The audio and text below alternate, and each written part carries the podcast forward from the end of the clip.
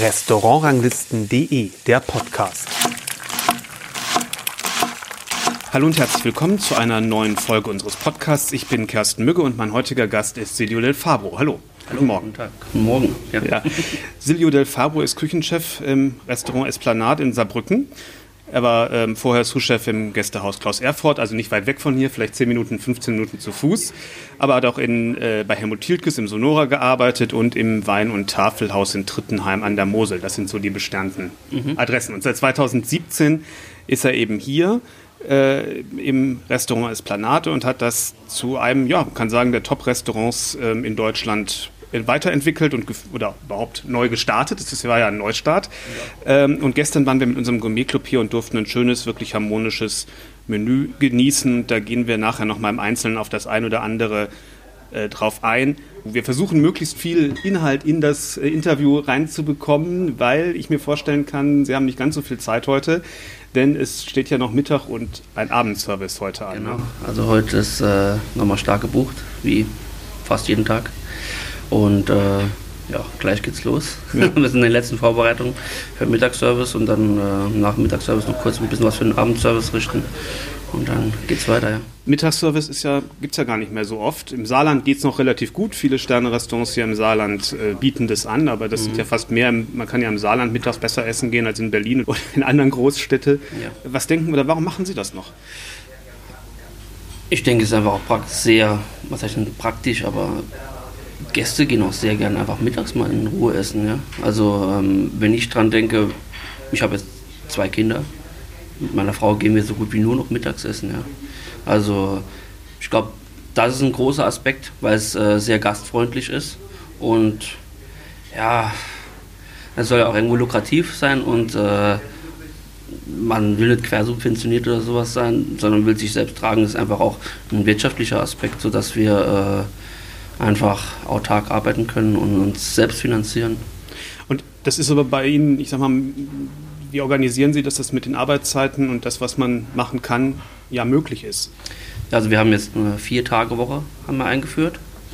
Bei uns, wie soll ich sagen, ist ein relativ hoher Stresspegel morgens wie mittags, ähm, so dass wir jeden Tag in Pause gehen können. Also zu bestimmt 95, 98 Prozent gehen wir in Pause und machen auch, äh, halten dadurch auch ein sehr gutes äh, äh, Stundenpensum ein.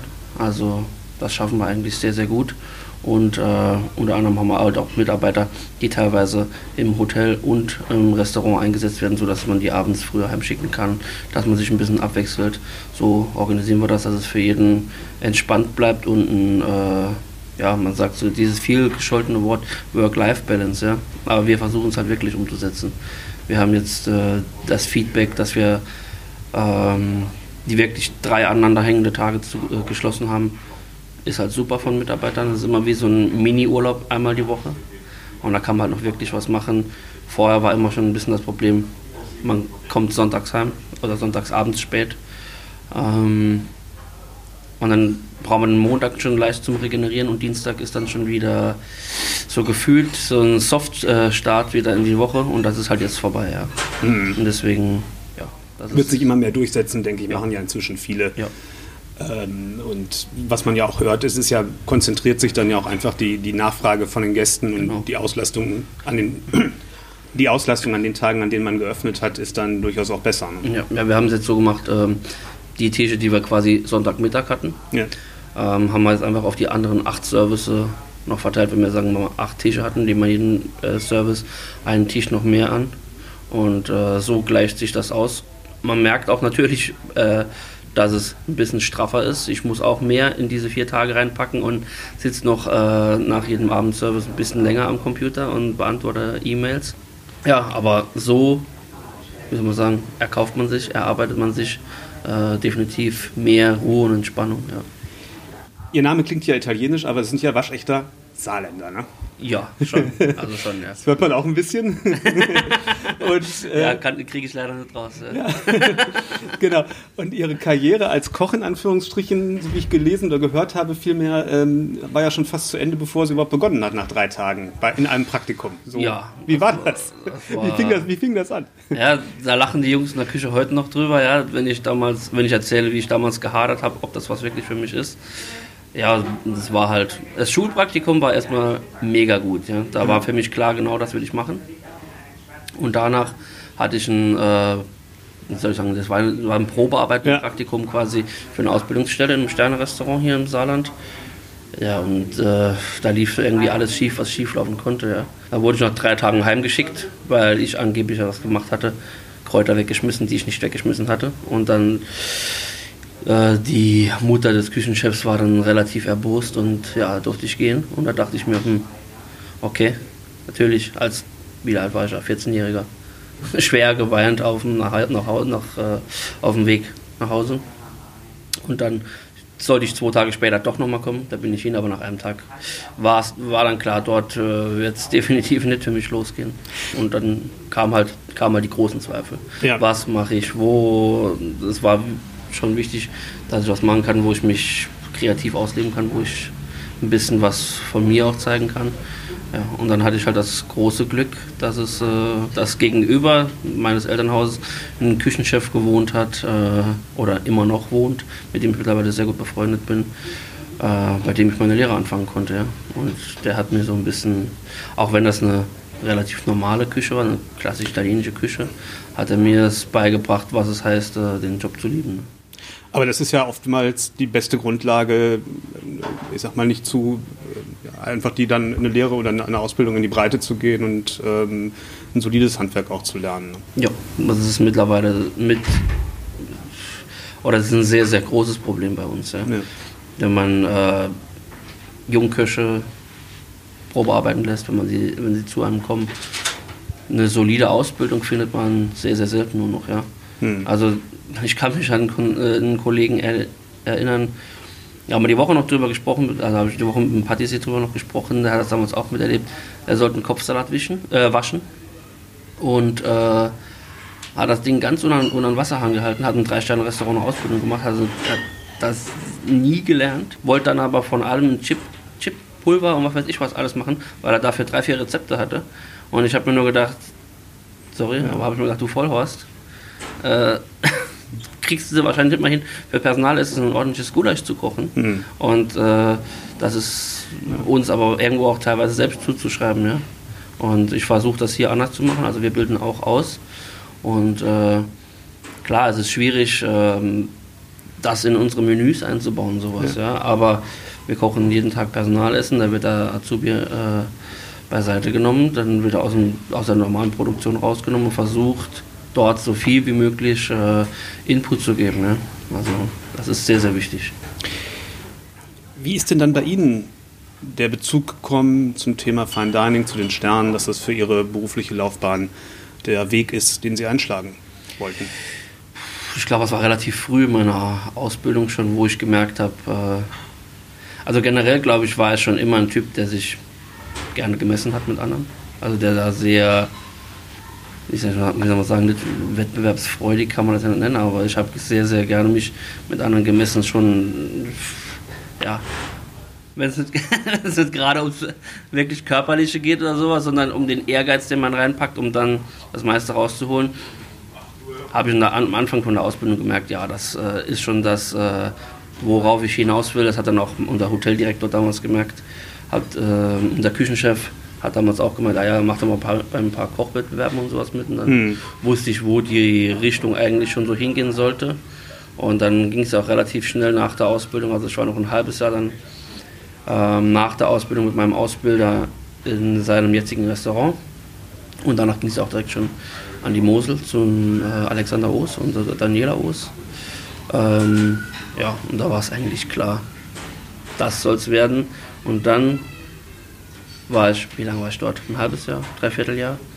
Äh, und dann hat mich Familie Oos äh, zu Helmut Hiltges eingeladen. Ja, und da war es, das war krass. Hm. Da habe ich gemerkt, äh, das äh, wäre geil, wenn du das auch könntest, wenn du da so in diese Richtung gehen würdest. Hm. Ja. Die haben mich dann auch selbst dorthin vermittelt. Also er selbst hat die, Aus die, die Bewerbung mitgenommen und das war schon stark. Ja. Es gibt ja Leute, ich sag mal, die haben viel Talent und brauchen nicht so viel Willen, um gut zu sein. Und andere Leute, die haben vielleicht ein bisschen Talent, aber kommen über den Willen. Wie ist das bei Ihnen? Man braucht beides, das ist klar. ja, wahrscheinlich, ja. Also, ich glaube, ich habe ein relativ gutes Gespür. Ich habe, glaube ich, eine äh, relativ gute Nase und eine relativ gute Zunge, sage ich mal. Ich, äh, viel ist halt Intuition. Ja. Wenn jetzt zum Beispiel, aktuell haben wir einen Reh auf der Karte, wo eine äh, Purple Curry da, da, dazu geht. Ähm, mein Kommi auf dem Posten, der mit mir quasi Soße Possoni kocht er fragt dann immer, ja, jetzt probier mal, was muss da noch dran, was kann ich da noch dran? Das ist sehr, sehr schwer, ihm das sogar zu sagen, was ja, er alles dran ja. machen muss, ja. Ich, also manchmal Nuancen, das ist manchmal so, so ein halber Thymianzweig, der für acht Sekunden oder sowas in der Soße ist. Und in drei, drei, drei, vier Tropfen Himbeeressig und so. Das ist halt viel Intuition und. Und ja, Erfahrung natürlich auch. Ja, Erfahrung spielt einen sehr, sehr großen, äh, eine sehr, sehr große Rolle. Ja, und ich denke, ja, auch gewisse Weise, äh, gewisse Art von Talent muss man wahrscheinlich auch haben. Das mhm. merkt man halt, das macht vielleicht so einen gewissen Unterschied aus, aber äh, der Wille, das ist das Wichtigste, glaube ich. Ne? Zumindest in der Presse, aber ähm, hat Ihr Menü in einem Artikel in der, in der Frankfurter Allgemeinen die Überschrift bekommen oder die Stilistik moderne Klassik. Was würden Sie sagen, ist bei Ihrer Küche klassisch? ich glaube, der größte klassische Punkt bei uns in der Küche, die, die Basis sind halt, glaube ich, die Soßen. Ja. Mhm. Also ähm, klar arbeiten wir mit sehr vielen modernen Techniken, aber auch nicht extrem überkandidelt, ja. Dass wir, dass wir das zu sehr ausreizen, aber die Soßen, glaube ich, ähm, ja, die Basis davon ist schon sehr, sehr klassisch. Und generell, ja, das ist schwierig zu sagen. Auch die, ich ja. finde die, also ich gehe gleich noch auf ein paar einzelne Gerichte ja. ein, aber ich finde auch durchweg die hohe Harmonie ja. Äh, dies, das ist ja auch, was ich eher mit der klassischen Küche ja. äh, verbinden würde. Ja, also viele, viele Köche gehen ja, wie soll ich sagen, so ein bisschen die provokantere Linie, ja? dass, sie, dass da wollen, da ist da mal ein Bruch drin, dann ist das ein krasser Kontrast dazu. Das mache ich relativ wenig. Ja? Ich will, dass es ein sehr harmonisches Bild ergibt und einfach diese Tiefe in den Gerichten auch, äh, dass, die, dass die da reinkommt. Ja? Also das, was mich, bei, bei mir soll es also so ein bisschen auch Essen fürs Herz sein, ja. Und was würden Sie sagen, ist modern an Ihrer Küche? Was ist modern? Das ist immer so schwierig, ja. Ja, wenn man moderne Klassik, das hat ja beide klar, Elemente, ne? Klar, das ist, immer, das, ist immer, das ist immer schwierig, ja. Ich würde auf jeden Fall sagen, dass es trotz der äh, großen Harmonie und dem, der, klassischen, der klassischen Geschmacksbilder relativ leicht ist. Es ist nicht zu schwer. Ja, also wir, aber ich glaube, diese Leichtigkeit, muss ich so sagen, ich glaube, wir arbeiten mit relativ viel Butter. Ja. also das ist, glaube ich, wirklich der Fall. Aber wir bringen sehr viel äh, äh, Leichtigkeit, ein zarteres Geschmacksbild äh, ja. dadurch äh, ins Gericht, dass wir mit sehr viel Säure arbeiten. Ja. Also ich arbeite sehr viel mit, mit Essigen, ich arbeite sehr viel mit Zitrusfrüchten. Ähm, das merkt man gar nicht so, es ist, genau. weil so, es ist wirklich komplett integriert genau. in den Geschmack. Ja, ja das ist äh, das macht sehr, sehr viel aus. Das mache ich mittlerweile, glaube ich, total un un unterbewusst. Also ohne, dass ich das wirklich, äh, ohne dass ich darüber nachdenken muss. Ja. Aber das muss in den Gerichten drin sein, wenn etwas keine Säurespitzen oder eine gewisse Leichtigkeit hat, dann wirkt das oft sehr breit und dadurch auch plump für mich.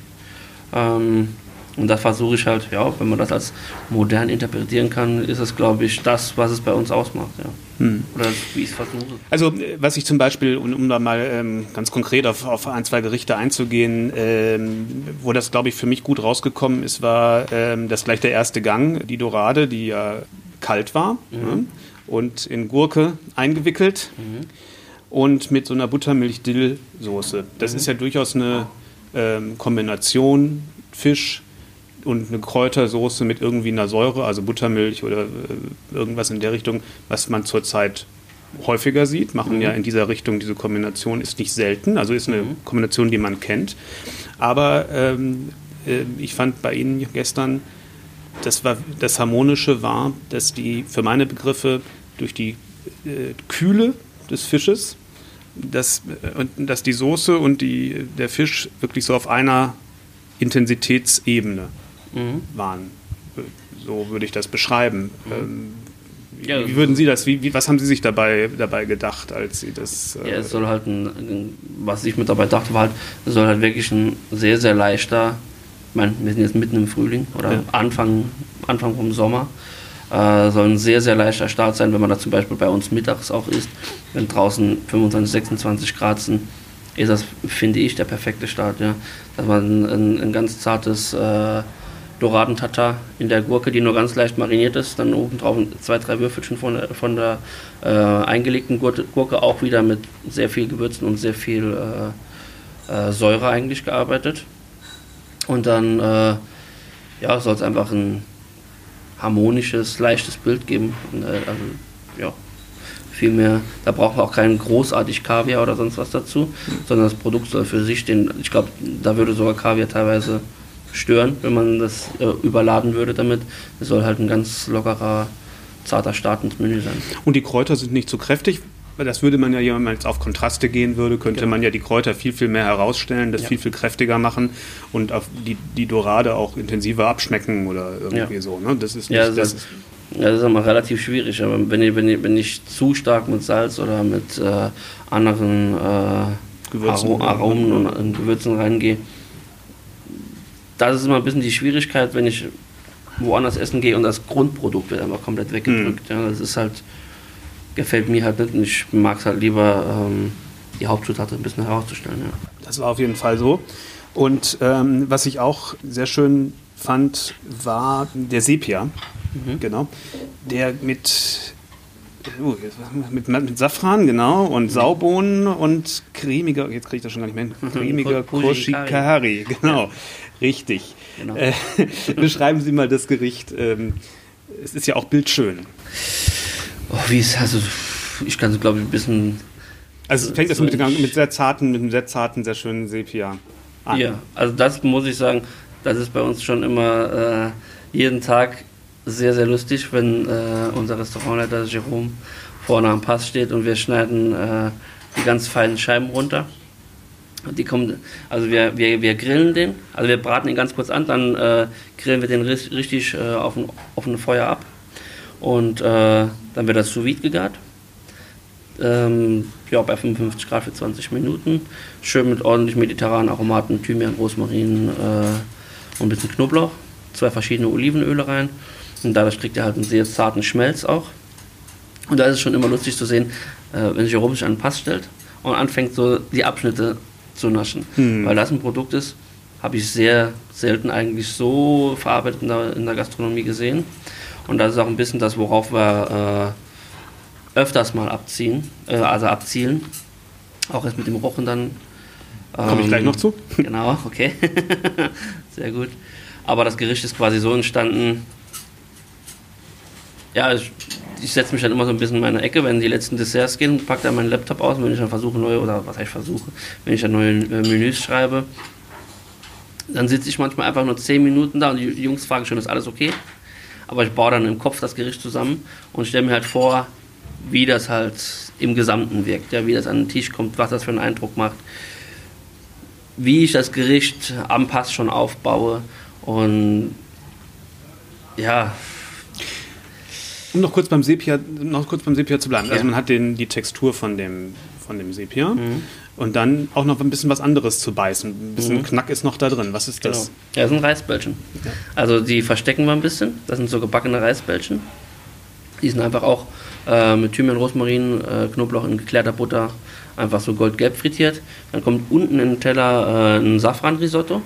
Also relativ klassisch wie bei einem äh, Piccata Milanese zum Beispiel äh, mit, aber am Schluss mit einem kleinen Spritzer äh, Pernod abgeschmeckt. Und dann äh, setzen wir den Sepia halt sehr akkurat Scheibe für Scheibe in, äh, in Ringe ein, ja. legen die dann kurz warm, setzen das oben, oben auf. Dann wird das noch einmal kurz, äh, wenn das warm ist, mit Limonenöl abgeglänzt. Das in den Teller rein, dann eine Sphäre aus Saubohnenpüree Und außen herum kommt eine äh, Champagner Blanc, die auch wiederum mit einem Spritzer äh, Pernod abgeschmeckt ist, um eine ganz leichte Anisnote auch in die äh, Blanc reinzugeben. Und äh, ja, wird mit ein paar Kressen garniert. Wird kurz und am Salamander noch einmal kriegst du eine Oberhitze, damit es noch mal einmal richtig warm wird. Und das war eigentlich das Gericht. Also vom Anrichten her ist es äh, relativ simpel. Es sind ein paar mehr Handgriffe. Ähm, die Vorbereitung ist da sehr, sehr wichtig. Da, also da zählt von Anfang bis Ende äh, wirklich ähm, die Aufmerksamkeit, die man dem Gericht zukommen lässt. Und ja, ich hoffe, das sieht man auch auf Teller. Also auf jeden Fall finde ich, ähm, fand ich von der, von der ganzen Textur, wie man ja heutzutage so schön sagt, Texturgestaltung her, war es sehr, sehr schön spannend, aber vom mhm. Geschmack eben ein bisschen mediterran, mhm. ganz, das war eher das klassische, das Geschmacksbild eher klassisch genau. und von der Textur fand ich es auf der Höhe der Zeit, muss man sozusagen. Ja, so würde ich, so würde ich das, so würde ich das sagen. Und genau, das war das dritte, was ich noch ansprechen wollte. Das war der, äh, der, der bretonische Rochenflügel mit Kalbskopf und also geschmolzenem Kalbskopf und ähm, Honigtomaten-Narsch. Mhm. Ähm, da wird es noch mal ein bisschen mediterraner, ne? könnte man sagen. Ja, schon. Also ich glaube, das spielt schon eine unbewusst, ne? So eine französisch-mediterrane Note. Das Mediterrane kommt öfters auch mal ja. gut durch bei uns in den Menüs. Ähm ich frage erstmal Rochen. Warum, warum Rochen? Äh, man wird ja vielleicht in der klassischen Denkrichtung sagen, das ist eigentlich was für einen Wolfsbarsch zum Beispiel oder für, ein, für eine Rotbarbe oder so. Ja, das ist aber auch wieder was schwierig. Was macht den Rochen interessant? Das ist aber auch wieder schwierig, weil zum Beispiel, wenn man eine Rotbarbe oder einen, einen, äh, einen Lude mehr dazu, äh, dafür mhm. nehmen würde, hat man oft das Problem, also ich stehe einfach darauf, wenn die Haut kross ist bei diesen ja. äh, beiden Fischen, beim Rochen. Ja, wenn man da die, wenn man da die, die Haut kross braten möchte, dann hat man, da hat man ein kleines Problem, weil da ist ein richtiger Widerhaken drauf. Ja. Ähm, ist ja wie Schmirgelpapier sozusagen. Ja, und an den Enden, an den Enden von den Spitzen sind so richtige, so lange Widerhaken wie so Dornen von einer Rose. Also wenn man da nicht aufpasst, die äh, schneiden sehr, sehr schön die Finger ein und das entzündet sich auch gut. Ähm, ja, aber warum der Rochen? Im Prinzip war ich auf der Suche anfangs nach einem neuen Fisch, den ich noch nicht verarbeitet hatte, weil Gäste, die zu uns äh, in unserer Art der Gastronomie essen gehen, ich weiß gar nicht, wie oft die wahrscheinlich schon Steinbutt gegessen ja. haben oder wie oft die schon Ludemeer gegessen haben, wie oft die. Deswegen bin ich noch öfters mal auf der Suche nach Sachen, die es oder nach Zutaten, die es woanders weniger gibt, ja, oder, oder ähm, die teilweise auch schwieriger zu verarbeiten sind, weil der Rochen muss immer extrem frisch sein. Ja. Der kippt innerhalb von zwei Tagen, ja. dann ist es rum mit dem, da kann man auch nichts mehr retten, weil er so extrem stark äh, eine Ammoniaknote dann kriegt. Also das kann man gar nicht mehr, das, den nimmt man dann raus und der muss dann direkt weg. Und das war halt äh, der Punkt. Ich habe damals überlegt, ja, ich würde gerne ein Gericht machen mit geschmolzenem Kalbskopf. Ähm, hatte damals noch so ein bisschen eine andere Vorstellung von dem Gericht, weil ich wollte dazu eine Sauce Bernays machen und ein bisschen Kalbschü und sowas. Aber das haben wir dann gemacht. Also ich hatte zuerst bei meinem Lieferanten angerufen und habe gesagt, hier, Antoine, wie sieht's aus? Ähm, was hast du denn mal, was ein bisschen anders ist? Hat er gesagt, ah, jetzt ja, könnt, für dich könnte Rochen interessant sein. Da habe ich gesagt, ja, schick mal vorbei. Und da haben wir erstmal getüftelt, haben wir erstmal einen Rochen, Rochenflügel quasi komplett verbraten, wie wir das am besten machen. Einmal vorgegart, dann nicht vorgegart, dann einfach scharf gebraten, dann konfiert. Alles versucht und schlussendlich, obwohl es am plumpsten eigentlich ist, ja, einfach salzen, melieren und ordentlich äh, in Olivenöl, Butter äh, mit Aromaten braten, war einfach das Beste für den Fisch. Richtig heiß gebraten, so dass er auch ein bisschen ordentlich äh, Röstaromen abkriegt. Dann den Kalbskopf drauf überschmolzen. Und das war einfach ja, am besten. So bin ich eigentlich zu dem, zu dem Gericht gekommen. Das ist einfach, ich, ich hatte da, glaube ich, eine viel zu verkopfte Sache ranzugehen. Hat versucht, da nochmal was draus zu machen, aber das Gericht gibt es jetzt schon relativ lange bei uns. Also entweder ist es im Menü oder à la carte. Ähm, da hat es, glaube ich, so ein bisschen Klick gemacht. Ja, das war so ein bisschen der Schritt, der Schritt, wo ich gemerkt habe, ja, jetzt. Äh, Nicht zu kompliziert so, denken, manchmal ja, ist der einfache jetzt, Weg jetzt der beste. So, jetzt bin ich so ein bisschen mehr dort angekommen, wo ich hin will, ja. Das ist ein interessanter Punkt. Ich habe es ja vorhin schon gesagt, Sie haben bei, bei Klaus Erfurt im Gästehaus gearbeitet, das ist nicht mhm. weit weg. Viele Gäste werden beide Restaurants kennen. Mhm. Ähm, wie war das für Sie hier zu starten ähm, mit was Neuem, wo vollkommen klar ist, es wird jeder Gast vergleichen. Und Sie müssen ja aber trotzdem irgendwo Ihren eigenen Stil entwickeln. Wie sind Sie das angegangen? Ja, schwierig gewesen am Anfang, ja. Also ich glaube, bestimmt 80 Prozent der Gäste haben das verglichen, ja. So, das, das ist ja normal. Ja. Das ist ja normal. Man kommt, das sind, keine Ahnung, 900 Meter, ein Kilometer, maximal, ja. Luftlinie. Klar war das schwer am Anfang, aber ja, man entwickelt sich weiter und äh, man findet dann andere Wege. Also ich meine, ich glaube, ich habe auch äh, sehr, sehr viel im Gästehaus mit eingebracht und dort schon sehr viel gemacht. Und da ist immer halt ein bisschen das Schwierige, diese Einflüsse, die man selbst auch, ja. das, was von einem selbst mit eingebracht wurde, über die Zeit ein bisschen zu verändern. Ja, das war, das muss man sagen, war schwierig. Aber ich glaube, das haben wir ganz gut hingekriegt, äh, unsere eigene Linie jetzt hier durchzuziehen. Und, und, haben Sie bewusst dann mit anderen Produkten was gemacht? Also, dass Sie, dass Sie geguckt haben, dass, dass Sie andere, äh, auf andere Fische gehen, auf anderes, anderes Fleisch gehen, damit sich das so absetzt? Oder äh, bestimmte Sachen bewusst anders gemacht? Ich glaube, ja, aber ich glaube, das ist natürlich speziell zum Beispiel aufs Gästehaus bezogen. Hm, ja, ja. Ähm, ich glaube, das versuche ich oft im generellen wie sagen, in der generellen Sichtweise von der Sternegastronomie versuche ich das, äh, versuche ich mich da schon äh, so auf unser Ding zu konzentrieren und äh, Sachen zu machen, die uns irgendwo auch ein bisschen ausmachen. Aber es ist halt schwierig. Ja. Man muss sagen, es ist die Produktpalette ist ja schon irgendwo begrenzt. Und anfangs ist man schon. Zum Teil die gleichen Lieferanten dann hier ja auch noch, weil ja, es ja so nah beieinander ja, ist. Klar, das kommt ja auch noch dazu. Größtenteils muss man ganz ehrlich ja. sein, weil die liefern einfach hierher. Ja. Die, liefern, die liefern zu den Zeiten, wo wir geöffnet haben, die liefern immer Top-Qualität. Da hat man über Jahre ein Vertrauensverhältnis aufgebaut. Also wenn ich jetzt bei meinem Lieferanten anrufe und sage, hier, Junge, ich kaufe so lange schon bei dir und jetzt schickst du mir den Quatsch hier. Naja, das ist normal. Das ist, glaube ich, normal. Man kann ja nicht äh, man kann ja nicht alles ändern. Ja? Die, die Lieferanten, man weiß einfach, wo es die besten Produkte, wo es den besten Fisch, das beste Lamm gibt. Ähm, ja, und da bezieht man natürlich von denen. Und da, es war aber auch, glaube ich, auch ein gewisser äh, Prozess, mit denen dann abzustimmen. Oder das, man merkt, unser Hauptlieferant, mit dem ich eigentlich jeden Dienstag, Donnerstag und Freitag telefoniere, der hat das schon relativ gut jetzt im Blut, ja, was, was bei mir geht und was woanders geht. Und wenn der Urlaub hat, gibt es immer schon, ah, wo, es ein bisschen knirscht eine Woche, wo ich, wo ich schon die anderen ein bisschen zwingen muss und drücken muss, dass jetzt äh, das nochmal so mehr in meine Richtung geht. Ähm, und da hat man es halt auch gemerkt, dass, dass sie dass sie sich darauf einstellen mussten. Und das ist schon lustig zu sehen, wie ich damals mit ihm gesprochen habe und wie ich jetzt mit ihm spreche. Also es hat sich schon auch stark verändert. Inwiefern? Der bietet mir ganz andere Sachen mittlerweile mhm. an. Der bietet mir andere Sachen an, der äh, informiert mich jetzt schon zum Beispiel drüber, das hatte ich vorher nie, sowas hatte ich vorher nie auf dem Schirm. Jetzt momentan in Westfrankreich war ein riesen äh, riesen Tovabo, weil dort die Vogelpest, also die mhm. Vogelgrippe, äh, die Vogelgrippe im Umlauf war, mussten äh, muss alles an Tauben, an Wachteln, alles geschlachtet werden. Ja. Das hat er aber auch schon gesagt, ja, ich glaube, da geht es jetzt los.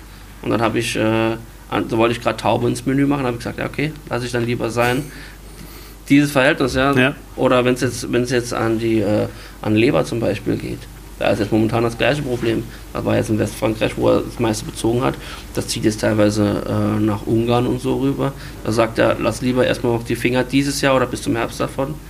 Also das ist so ein Ding, wo wir, wo ich sage, ah ja, okay, ja, dann mach dir mal Gedanken, ich will in drei, drei Wochen das Menü wechseln. Was kriege ich denn für die sechs bis acht Wochen, wo wir immer ein Menü laufen lassen? Äh, in der Zeit in Top-Qualität. Ja? Und da wird schon ein bisschen nach der Qualität dann gerichtet. Ich habe zur Vorbereitung natürlich auch den wunderschönen Film mit Ihnen gesehen in der Reihe Am Pass vom Saarländischen Rundfunk, die ich jedem nur empfehlen kann, die man in der ARD-Mediathek auch noch äh, sich angucken kann. Ähm, das ist wirklich ein, ein, toller Film über, oder sechs tolle Filme über sechs interessante Köche, die man noch nicht so viel in den Medien gesehen hat und äh, deswegen finde ich die Reihe so großartig. Mhm. Aber da habe ich einen Eindruck gewonnen, ähm, dass Sie schon jemand sind, der relativ schwer zur Ruhe kommt und Entspannung finden kann oder das lernen musste. So war mein Eindruck. Wie, wie war das? Ja, ich glaube, es war eine Zeit lang. Es kam ein bisschen kurz, glaube ich, sogar im Film, als meine Frau darüber gesprochen hat. Wir hatten da harte Zeiten, muss ich ganz ehrlich sagen. Äh, ganz am Anfang jeden Tag eigentlich mit dem Kopf auf der Arbeit gewesen. Also mhm. als ich jetzt äh, anfangs, als ich noch als Suchchef quasi tätig war, war das weniger ein Problem. Aber als es dann darum ging, jetzt steht halt dein Name da, ja. Mhm. Jetzt musst du halt gucken, dass es läuft. Ähm, also jetzt muss halt in voller Verantwortung gucken, dass es läuft. Ja, das hat äh, sehr, sehr viel Kraft gekostet und auch war ein Prozess, dass man jetzt wie soll ich das? Das ist immer schwierig zu sagen, ja. Ja, aber es ist ein, es ist ein Prozess und man muss irgendwie einen Weg finden, ähm, ja, im wahrsten Sinne des Wortes abschalten zu können. Ja. Also und jetzt zum Beispiel. Wie haben, wie haben Sie das gemacht? Ich kann ich jetzt zum Beispiel äh, gerade sagen, ich habe geplant, jetzt morgen wieder eine Runde angeln zu gehen. Für mhm. mich ist sowas äh, ein sehr großer Ausgleich. Ganz klar auch meine Kinder, ja. Wenn ich heimkomme, mittlerweile ist es so, da schalte ich schon gut ab. Also ich komme rein und da ist man immer, äh, der Koch, dann ist man halt der Vater, weil die, die kommen einfach zu dir und sagen nicht äh, Herr Fabro oder, oder Chef oder was weiß ich was, sondern die sagen Papa, Silio, ja. Das ist halt, das gibt einem sehr, sehr viel und äh, das bringt auch die Nerven ein bisschen runter. Ich merke, manchmal merkt man es immer noch, wenn sehr, sehr äh, schwierige Zeiten sind oder wenn mal Personalengpass äh, ist, ja. ähm, wenn irgendwas nicht gut gelaufen ist oder sowas da merkt man klar, da muss ich nachts mein Kopfkissen mal wieder drehen, weil ich so stark am Schwitzen bin. Aber ich versuche das äh, sehr, sehr gut im Zaum zu halten und ich glaube auch jetzt mit dieser Vier-Tage-Woche wird das besser. Also es ist schon sehr gut, aber es wird besser. Ich meine, es ist ja ein Thema, das merke ich ja immer wieder auch in den Gesprächen äh, in unserer Reihe, in unserer Podcast-Reihe, dass es wichtig ist. Da für sich jeder muss ja jeder seinen persönlichen Weg dazu finden und ähm, deswegen spreche ich das auch immer an, weil vielleicht für den einen oder anderen eine Anregung ist, wie hat der es gemacht und um zu erkennen, finde ich auch, ähm, dass es auch wichtig ist, eben zu sagen, hier ist irgendwo eine Grenze, mhm. äh, da bin ich mal dann privat und habe mit der Arbeit mhm. nichts zu tun, weil es am Ende auch für den Erfolg ja, den Kopf wieder frei macht, dass man dann wieder am nächsten Tag oder nach zwei Tagen oder wie auch immer ähm, ja, wieder frisch ans Werk gehen kann, wie man so ja. schön sagt. Bei uns ist, glaube ich, noch ein bisschen mehr eine Schwierigkeit, weil meine Frau auch bei uns mit dem Betrieb ja. arbeitet. Äh, klar, momentan zurzeit in, äh, in Elternzeit, aber ja, das war ein Prozess, den wir lernen mussten. Ja. Sie musste lernen, also zu Hause ist wahrscheinlich sie ein bisschen mehr der Chef, weil sie einfach mehr zu Hause macht, macht mehr. Ich versuche schon so gut wie möglich immer zu helfen, aber ich bin halt sehr viel auf der Arbeit. Und hier bin ich halt einfach der Chef. Das mussten wir beide, glaube ich, so ein bisschen miteinander lernen. Aber wir kriegen es sehr gut hin, dass wir nicht mehr viel über die Arbeit zu Hause reden. Klar, fragt man, und, wie war es, was ist passiert und sowas. Aber das ist dann auch relativ schnell abgehakt. Vorher hat man sich einen halben Tag damit aufgehalten, sich über was aufzuregen oder so. Jetzt reden wir darüber, in welcher Farbe wir das Haus streichen lassen. Ja. Das ist einfach so, das ist einfach dieser kontinuierliche Prozess, dass man einfach äh, so doof, so doof wie das klingt, meine Frau sagt eigentlich immer zu mir, die Arbeit ist später nicht da für dich. Ja? Und das glaube ich, äh, das musste mir ein paar Mal sagen, aber mittlerweile habe ich es äh, relativ gut verstanden. Ja? Dass ich, sie ist später da für mich und äh, dass das unermesslich wichtig ist. Ja? Dass, man, dass die Kinder ein, was von einem haben, dass, wie, dass ich was von den Kindern habe. Ich sehe das jetzt so, wie schnell das geht. Mein Kleiner äh, der, der äh, mein Sohn ist fünf jetzt schon, der geht nächstes Jahr schon in die, in die Schule. Und es ging vorbei mit den Fingerschnipsen. Ja. Hm. Die Kleine ist jetzt schon neun Monate alt. Also das, Schwierige, das Schwierige ist ja dabei, wenn man, man versteht es ja vom Kopf her, aber ja. das, das Gefühl ähm, ist ja, der, die, die Gedanken kommen ja einfach so überein, genau. sozusagen, genau. dass man wieder, ähm, man hat ja auch manchmal eine Idee, die, die man auch äh, gut ist, wenn man gerade in einer entspannten Phase ist, die auch, das, was auch Vorteil hat, dass man mal auf eine Idee kommt, wenn man ja. gerade in einer anderen Umgebung ist und was anderes nochmal neu denkt. Ja. Aber das irgendwie richtig zu, zu kanalisieren, dass es am Ende äh, eine gute Balance ist, ist, glaube ich, ist, glaube ich, der, wirklich der Punkt. Ne? Ja, schon. Also klar, habe ich. Meine Frau ist manchmal schon ein bisschen davon genervt, wenn ich dann da sitze und wir fahren zum Beispiel irgendwo hin. Zehn dann, Minuten. Dann merkt sie schon, ah, er denkt wieder ja, an die zehn, Arbeit. Zehn Minuten mal nichts geredet und dann sage ich, weißt du, was eigentlich geil wäre? Und sie so, oh nee. ich so, okay, alles klar. Dann äh, ist mal wieder gut, dann. Nee. Ja, manchmal kommt das noch durch. Dass man auch in den Momenten einfach, äh, dass es rausbricht und man, ja, man kann halt irgendwo auch nicht aus seiner Haut, ne? Das ist ja normal. Aber ja, ich kann nur jeden Kollegen äh, empfehlen, der stark gestresst ist oder so, also der sich zu viel Kopf macht, zu viel Druck macht. Manchmal ist es besser, einen Gang zurückzuschalten und versuchen, die Energie, die man bei dem Stress und so verpulvert, ja, das ist eigentlich totaler Schwachsinn. Die nutzt, versucht man besser eigentlich äh, in was Produktivem, in was Gutem zu nutzen. Also so versuche ich es jetzt zu machen und ich glaube, damit geht es mir besser. Also ja. ja kann, der Motor kann nicht immer nur hochtourig laufen. Ja, ich genau. glaube, das, das, das äh, brennt einen aus irgendwann. Ja. Dieses schöne Wort Burnout ist halt äh, ja, ist glaube ich mittlerweile allgegenwärtig und da muss man versuchen, irgendwo sich das, für selbst dafür einen Gegenpol zu finden. Ja.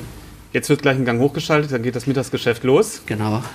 Das muss, gehört genauso dazu. Ja, klar. Ich bedanke mich für Ihre Zeit und dass Sie mitgemacht haben sehr, sehr und dass gerne. wir hier zu Gast sein durften mit unserem, mit unserem Gourmet-Club. Auch, da habe ich zu danken. Dankeschön. Bestimmt irgendwann mal wieder.